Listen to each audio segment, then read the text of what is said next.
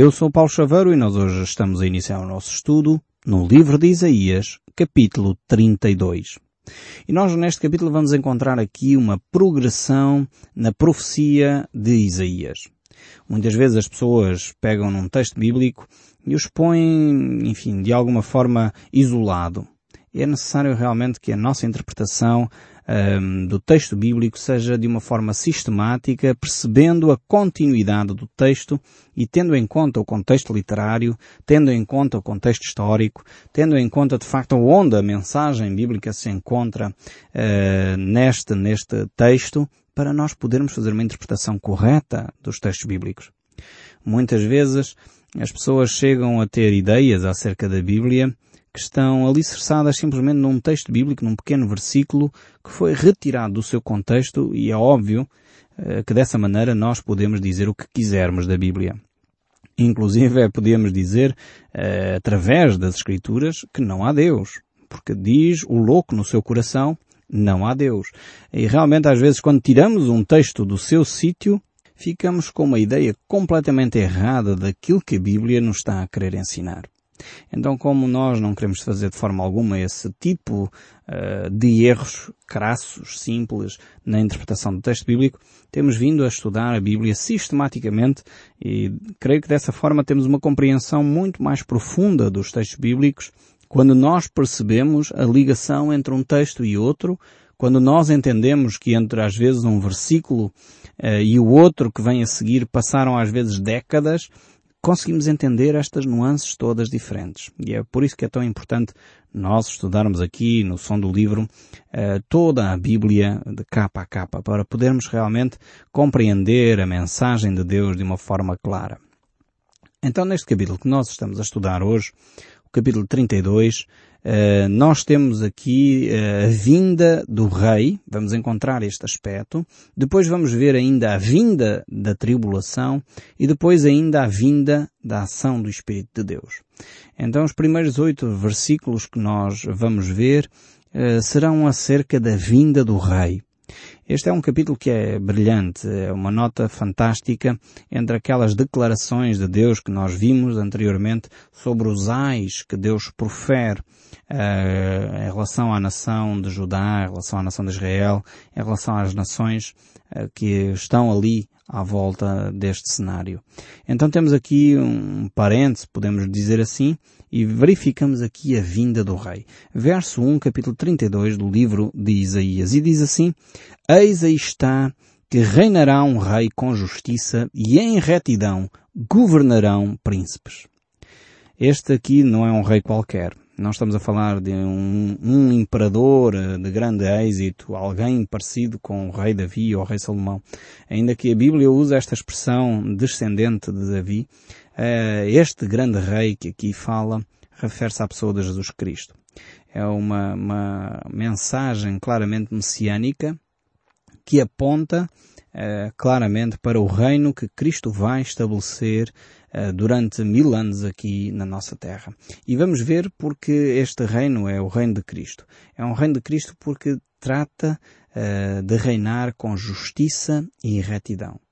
Como seria importante se os nossos governantes aprendessem a governar através do ensino de Jesus. Eu creio sinceramente que eh, os nossos políticos deveriam obrigatoriamente ler a Bíblia. Deveria ser uma disciplina obrigatória para a formação dos políticos no nosso país. Porque os ensinos da Bíblia sobre uh, governo, sobre ministrar nos vários ministérios da justiça, da, da, da saúde, enfim, da educação, são fundamentais que os ministros e os príncipes governem com justiça e retidão. E o ensino da Bíblia certamente seria fundamental para tornar os nossos ministros mais justos, mais retos uh, na execução dos seus deveres. A palavra de Deus é muito clara, dizendo que nós temos que orar por eles, temos que orar pelos governantes, independentemente da cor partidária de quem governa. É fundamental não haver campanhas eh, partidárias eh, de quem ensina a Bíblia. Eh, temos que orar, indiferentemente do partido político, orar pelos nossos governantes para que Deus lhes dê sabedoria. Sabem porquê? Porque os maiores beneficiados dos governantes governarem bem somos nós. Então, nós, os cidadãos. Portanto, se somos nós, os cidadãos, que vamos beneficiar de um bom trabalho de um político, é bom que ele seja de facto um bom político. Porque os maus políticos eh, trazem grande sofrimento ao povo. Trazem grande sofrimento a cada um de nós. E nós necessitamos uh, orar para que os nossos políticos sejam cada vez mais políticos que governam com justiça e com retidão. Depois eh, segue o nosso texto bíblico aqui a introdução do reino de Cristo, voltando aqui ao reino de Cristo, que será, sem dúvida, um reino de justiça e retidão sem par na história da humanidade. Nunca antes houve tanta justiça e tanta retidão como vai haver no reino de Cristo. Mas o verso 2 prossegue ainda a dizer, Cada um servirá de esconderijo contra o vento, de refúgio contra a tempestade, das torrentes de águas em lugares secos e das sombras de grandes rochas em terra sedenta.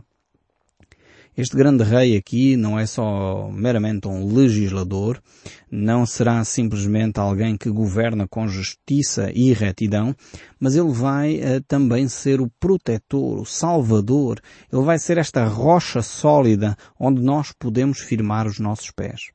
Alguns capítulos atrás, Isaías já tinha feito esta alusão Uh, esta ideia já tinha vindo de trás. No capítulo 26, o verso 4, ele diz, Confiai no Senhor perpetuamente, porque o Senhor Deus é uma rocha eterna. Então, em Deus nós podemos alicerçar os nossos pés, porque eles não vão escorregar. Em Deus nós podemos ficar firmes, porque Ele é a rocha eterna. E esta ideia de alicerçar a nossa vida, ainda hoje a construção eh, faz isso, alicerça as casas em rochas, em alicerces firmes, e isto é fundamental para nós podermos ter uma vida direita, uma vida, um prédio direito, uma construção de vida direita. É necessário alicerçar em Cristo, é necessário alicerçar nesta rocha firme.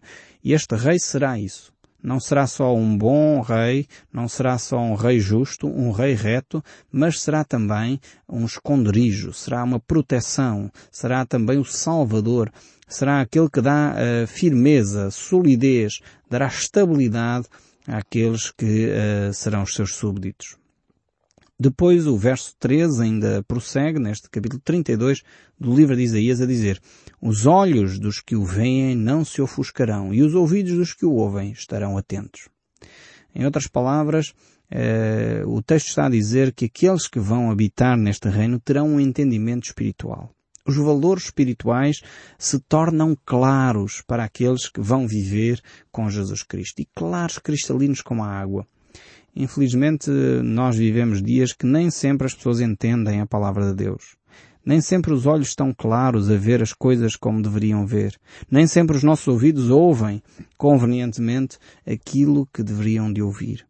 Infelizmente vivemos situações uh, no, nosso, no nosso país em que hum, os líderes da nossa nação não estão assim tão empenhados em que as pessoas entendam claramente as coisas. Às vezes vemos políticos, às vezes vemos líderes religiosos, às vezes vemos ainda uh, líderes e dirigentes uh, desportivos que não querem que as verdades sejam claramente expostas. Não querem que o povo veja com clareza as coisas. Não querem que as pessoas entendam claramente a situação uh, que estão a viver. E isto simplesmente porque não têm um, uma, uma vida espiritual, não têm um, um conhecimento das coisas por via espiritual. Nós necessitamos transmitir estes valores de ordem espiritual ao nosso povo. E eu creio que necessitamos de políticas mais adequadas para que as nossas escolas possam continuar a ensinar verdades que têm a ver com a nossa cultura, têm a ver com a nossa vivência, com os princípios que nós defendemos como cristãos e precisamos que as nossas escolas continuem a ensinar essas verdades.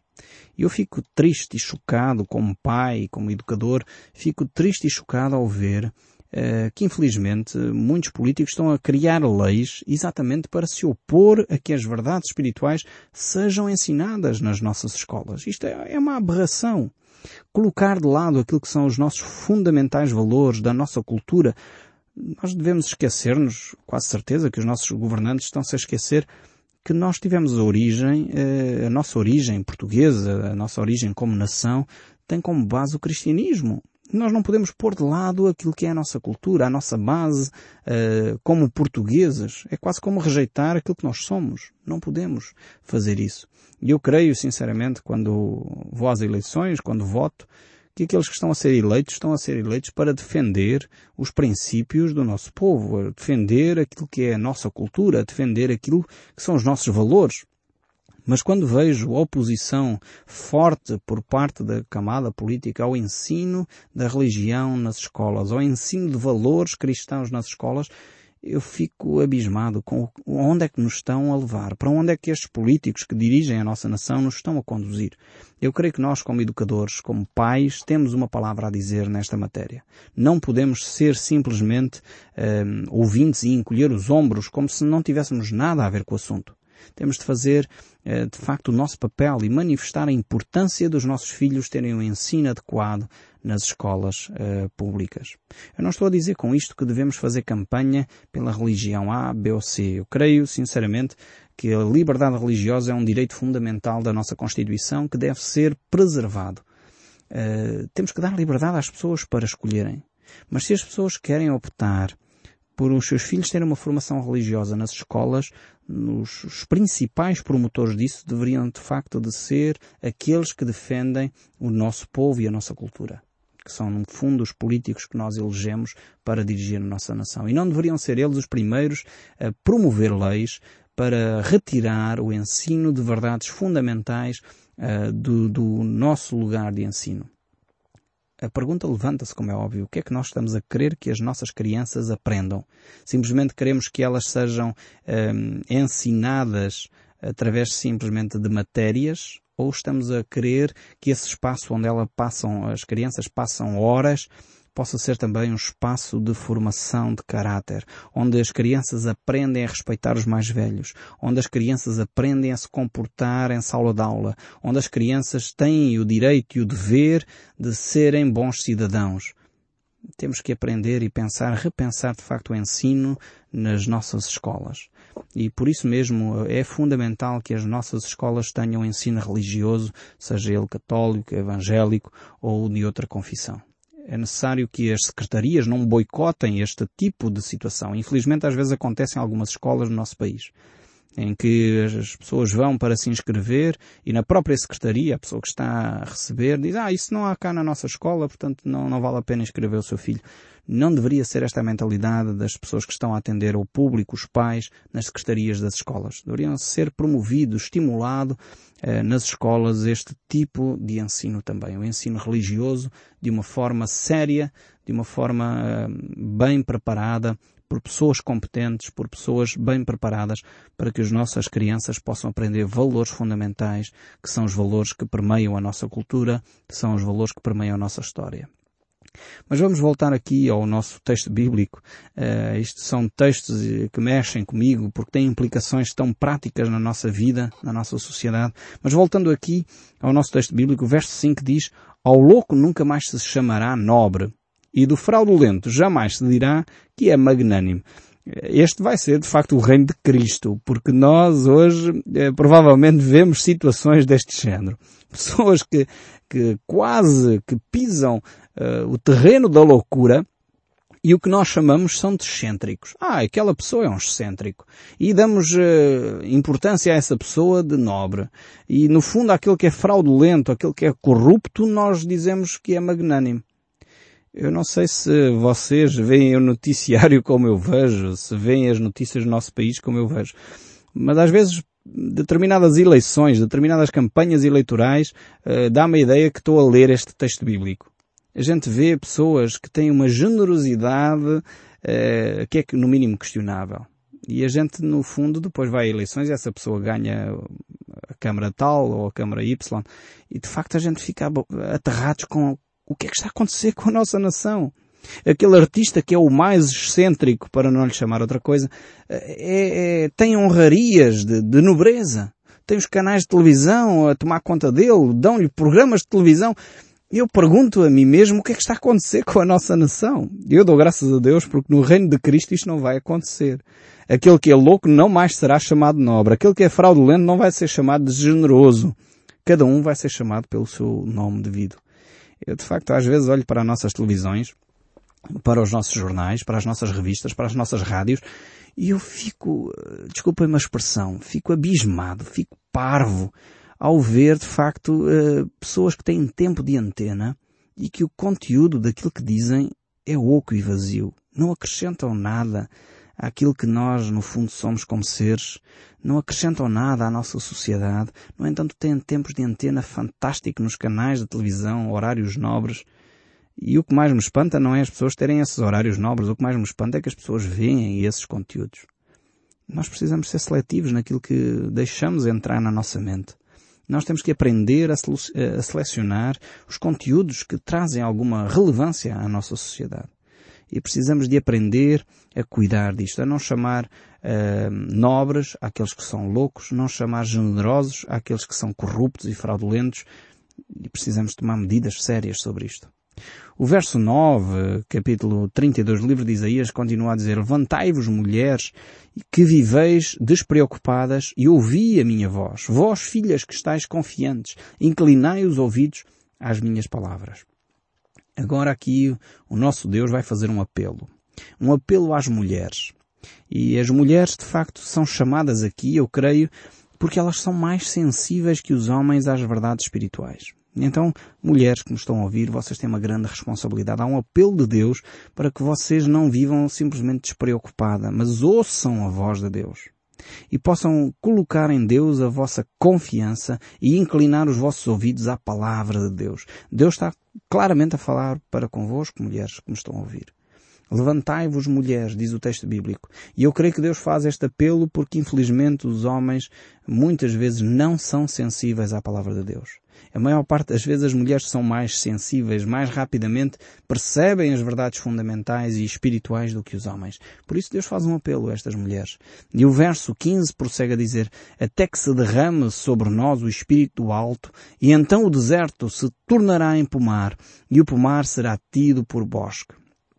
Vejamos que aqui uh, Deus está a fazer uma profecia relativamente ao milénio, relativamente àquilo que vai acontecer no futuro, e de facto teve a, sua inauguração, podemos dizer assim, no dia de Pentecostes. O profeta Joel fez a mesma declaração no Velho Testamento e o apóstolo Pedro pegou na profecia do, do profeta Joel e no dia de Pentecostes ele cita literalmente o profeta Joel. Isso nós temos narrado no livro dos Atos, capítulo 2, verso 17, onde ele diz, E acontecerá nos últimos dias, diz o Senhor, que derramarei meu espírito sobre toda a carne. Vossos filhos e vossas filhas profetizarão. Vossos jovens terão visões. E sonharão vossos velhos. Que profecia tremenda é esta aqui que Deus nos dá. Ela foi inaugurada de facto no dia de Pentecostes. Ainda não estamos a vivê-la na totalidade porque ainda de facto o Espírito não foi derramado sobre toda a carne. Mas nós temos visto que aqueles que recebem a unção do Espírito Santo de Deus, aqueles que recebem o batismo do Espírito Santo, aqueles que são tocados por Deus desta forma, realmente eles têm uma vida diferente daquelas que, das pessoas que não têm o Espírito Santo de Deus. E nós podemos ver que quando de facto este Espírito tiver o cumprimento completo no, no milénio, as coisas serão bem diferentes. É interessante ver aqui este texto eh, que muitas vezes eh, passamos por ele rapidamente. O texto começa a dizer que os jovens profetizarão. Eh, as jovens falarão da palavra de Deus.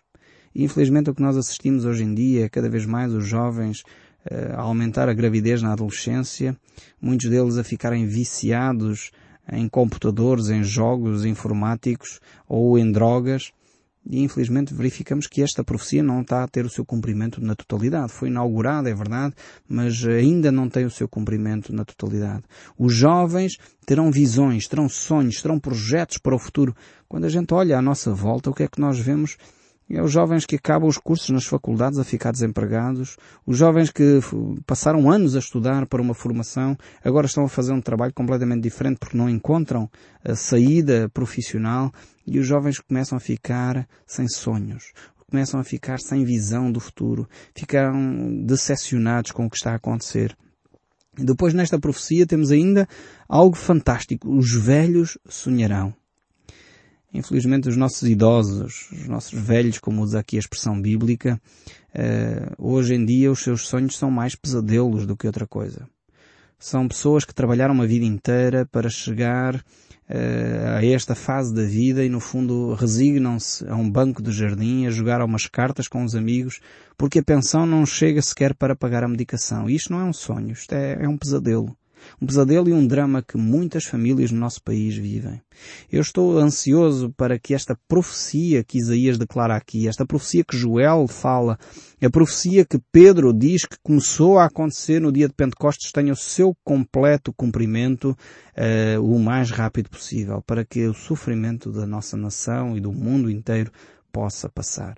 Então nós temos que continuar e chegamos ao capítulo 33, onde vão ser proferidos, digamos assim, os últimos ais contra a nação de Israel e Judá. Depois no capítulo 34 teremos a questão da batalha de Armagedon, que nós iremos falar provavelmente no próximo programa. Mas o capítulo 33, verso 1 diz, Ai de ti, destruidor, que não foste destruído, que procedes como traidor e não foste tratado como traidor. Acabando tu de destruir, serás destruído acabando de trair, serás tratado como traidor. Aqui Isaías vai levantar a questão relativamente ao cumprimento imediato desta profecia quanto a Senaquerib, o rei da Síria, que vinha conquistar a nação de Israel, mas também aponta de novo para um futuro. Um futuro que tem a ver com o anticristo. Tem a ver com aquele que quer destruir o reino de Cristo, mas que será ele mesmo destruído. E o verso 2 prossegue. Senhor, tem misericórdia de nós. Em ti temos esperado. Sê tu o nosso braço pela manhã e após manhã é a nossa salvação no tempo da angústia. Vemos aqui que eh, os cristãos, aqueles que estão à espera de Cristo, do estabelecimento do seu reino, clamam e esperam em Deus. E depois o verso 7 temos aqui os embaixadores que fracassam nos seus esforços de conseguir alguma coisa. Diga-lhes assim o verso 7. Eis que os heróis pranteiam de fora e os mensageiros de paz estão chorando amargamente. As estradas estão desoladas, cessam os que passam por elas, rompem-se as alianças e as cidades são desprezadas. Já não se faz caso do homem. Parece aqui que temos uh, esta cena uh, quando o homem tenta estabelecer justiça e ela de facto não consegue. As tentativas de justiça, de paz, são completamente fracassadas constantemente. E o reino de Cristo será estabelecido exatamente porque as tentativas do homem falharam, fracassaram. E por isso Jesus estabelecerá o seu reino. Um reino de paz, um reino que é refúgio, um reino que é um espaço para nós podermos nos alegrar de uma forma tranquila. Eu espero sinceramente que você possa continuar a meditar neste capítulo 33, pois ele tem muitos textos interessantes para nós. No próximo programa, iremos olhar para o capítulo 34 e ver o que Deus tem para nos dizer. Até lá, que Deus o abençoe ricamente e que o som deste livro continue a falar consigo mesmo depois de desligar o seu rádio.